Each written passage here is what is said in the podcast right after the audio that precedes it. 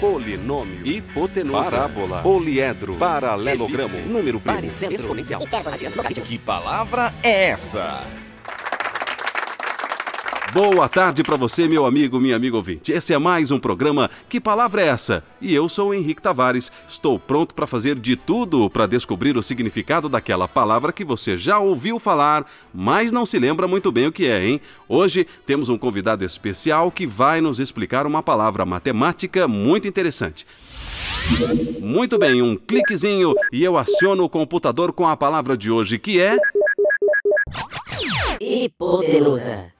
Hipotenusa. Eu acho que ainda lembro que é hipotenusa, viu? Mas não tenho muita certeza disso não. Será que você aí em casa sabe o que é hipotenusa? E vocês aí na rua, preparados para responder o que é? Vinícius Franco, onde é que você está? E me diz, inclusive agora, Vinícius, sabe responder o significado da palavra de hoje? É claro que eu sei, né, Henrique? Vamos fazer o seguinte: deixa pra responder depois pra não estragar a brincadeira, tá bom? Bom, boa tarde, ouvintes. A gente tá aqui hoje como penetras num shopping em Curitiba pra ver se as pessoas que andam gastando suas economias sabem o que é hipotenusa. Vamos lá? Eu tô aqui com o Geraldo de Campos, que é administrador de empresas. Geraldo, conta pra mim aqui, vai. O que que é hipotenusa? Hipotenusa? Eu acho que é alguma coisa dos gregos, não? Alguma deusa grega. Ou não, aquela era Medusa, né? É, o Geraldo tentou agradar gregos e troianos, só que não conseguiu não, viu? Bom, agora é a vez da Estela Marcondes, que é consultora de moda. Estela, o que que é hipotenusa? Hipotenusa é um dos lados do triângulo, não? Tem até uma fórmula pra ela, eu acho. É, Henrique, hoje o pessoal aqui deu uma caprichada nas respostas, hein? Bom, eu vou ficar por aqui procurando mais pessoas e fica acompanhando o programa enquanto você resolve esse enigma sobre hipotenusa. Vai daí, é com você, Henrique. É, pelo jeito o pessoal anda prestando mais atenção nas aulas, hein? Enquanto o nosso repórter aproveita para saber se mais alguém tem ideia do que é hipotenusa, vamos receber em nosso estúdio o professor Carlos Mediano, doutor em matemática e apresentador do programa Equações Matinais na TV. Bem-vindo, professor. Muito boa tarde, Henrique. Boa tarde, professor. Seja bem-vindo ao programa Que Palavra é Essa? E vamos hoje colocá-lo em meio a uma prova de fogo. Você aí em casa, caso queira participar do nosso programa, entre em contato com a nossa central e um de nossos atendentes vai te orientar. Bem, de novo, eu queria agradecer a sua presença e já colocá-lo numa saia justa. Professor Carlos, que nota você dá para as pessoas que responderam a pergunta no shopping, hein? Eles não foram tão mal assim, vai. Ah, uma nota 6. Digamos que uma nota 7, tá bom pra você, não? Legal, estão aprovados. O que, que estava certo e o que estava errado nas respostas e o que é hipotenusa mesmo, professor? Bom, pra começar, eu sempre gosto de resgatar um pouco da origem da palavra. Hipotenusa é uma palavra antiga e surgida na Grécia para designar o lado oposto ao ângulo reto, que é um ângulo de 90 graus de um triângulo chamado nesse caso de triângulo retângulo. Triângulo retângulo é aquele que tem um ângulo de 90 graus e o lado oposto é chamado de hipotenusa. Perfeito. E os outros dois lados, eles têm algum nome? Os outros dois lados são chamados de catetos. Ah, é daí que vem aquela famosa frase. Como é mesmo? Bom, ó, não é uma frase, sim o teorema de Pitágoras, usado para calcular a medida de um dos três lados, sabendo a medida dos outros dois. Diz o seguinte: o quadrado da hipotenusa é igual à soma dos quadrados dos catetos. Essa mesmo que eu tinha pensado. Tinha esquecido o nome do matemático que disse isso. Isso é interessante. A formalização do teorema é atribuída à escola pitagórica e não necessariamente a um matemático chamado Pitágoras. Porém, atualmente, questiona-se até mesmo a ligação dessa escola com o teorema.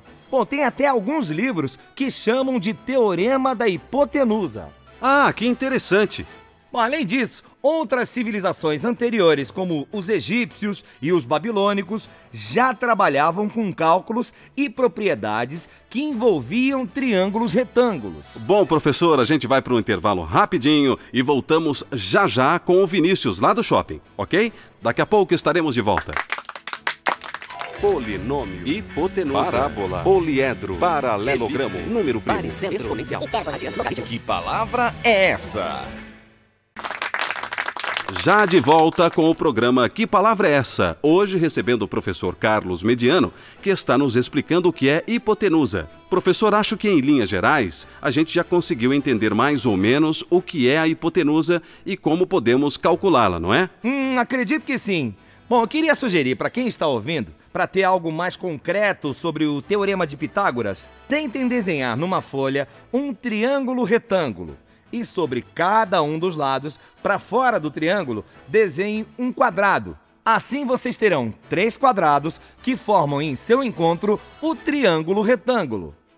E se calcularem a área dos dois quadrados menores, irão observar que a soma delas é igual ao valor da área do quadrado maior. Aí que reside o teorema de Pitágoras. A área do maior, ou seja, a medida da hipotenusa elevada ao quadrado, é igual à soma das áreas dos dois menores, que correspondem, respectivamente, aos quadrados das medidas de cada um dos catetos. Hum, certo. Então vamos de novo pro shopping onde o Vinícius Franco tem uma questão pra gente. Vinícius, é com você. Henrique, tô aqui do lado do Tiago Teixeira. Ele é estudante do segundo grau e tem uma dúvida sobre o assunto. Carlos, o teorema de Pitágoras eu já aprendi que só se usa quando temos triângulos retângulos. Mas e quando o triângulo não é retângulo? Como faz? Essa parece ser bem difícil, né? É com vocês.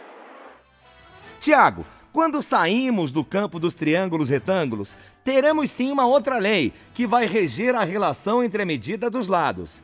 É a chamada Lei dos Cossenos. Essa lei relaciona a medida dos três lados de um triângulo qualquer. Porém, ela também necessita da medida de um dos ângulos. E ela fica como? Bem, acho que é mais fácil anotar num papel, porque ela é meio comprida, tá? O começo é igual ao teorema de Pitágoras. Em linhas gerais fica assim, ó. Vamos chamar os lados do triângulo de A, B e C. Então a lei dos cossenos fica assim: A ao quadrado é igual a B ao quadrado mais C ao quadrado menos duas vezes B vezes C vezes o cosseno do ângulo. Esse ângulo é o ângulo oposto ao lado A. Vamos repetir pro pessoal pegar bem a lei, hein? Certo, ó.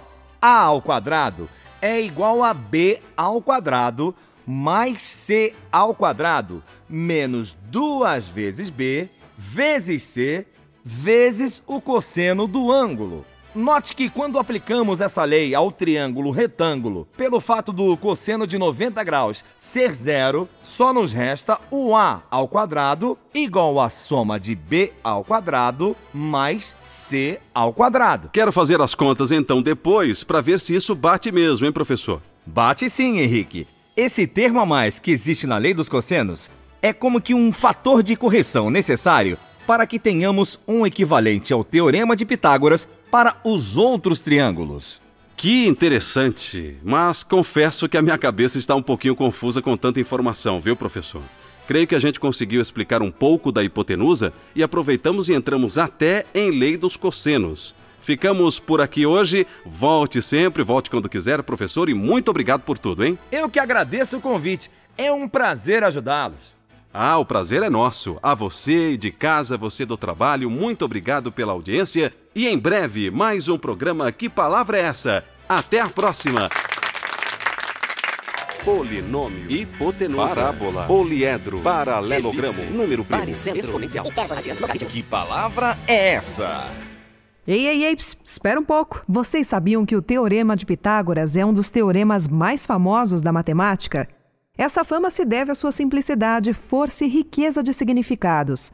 Por causa desse fascínio que ele causa nas pessoas que gostam de matemática, é possível encontrar várias demonstrações desse teorema na internet e dos mais variados tipos. Existe uma que usa um quebra-cabeça montado a partir das medidas de um triângulo retângulo qualquer, além de outra, normalmente atribuída aos chineses, que é composta apenas por duas figuras, sem nenhuma palavra. Vale a pena fazer uma pesquisa e conhecer mais sobre isso.